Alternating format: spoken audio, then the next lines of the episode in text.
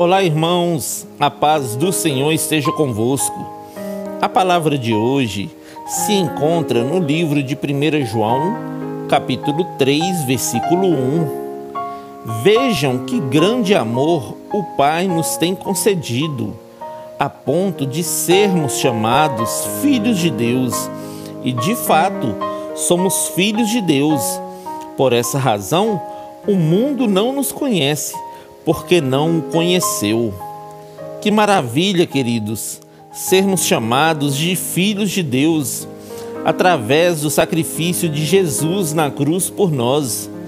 Por essa razão, todos que se encontraram com Cristo e o servem como seu Senhor é filho de Deus.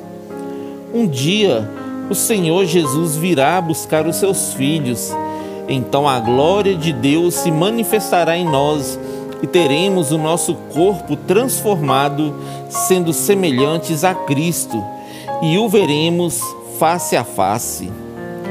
Viva a sua vida servindo ao Senhor de todo o seu coração. Amém?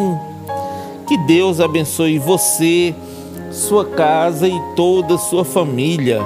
E lembre-se sempre, você é muito especial para Deus.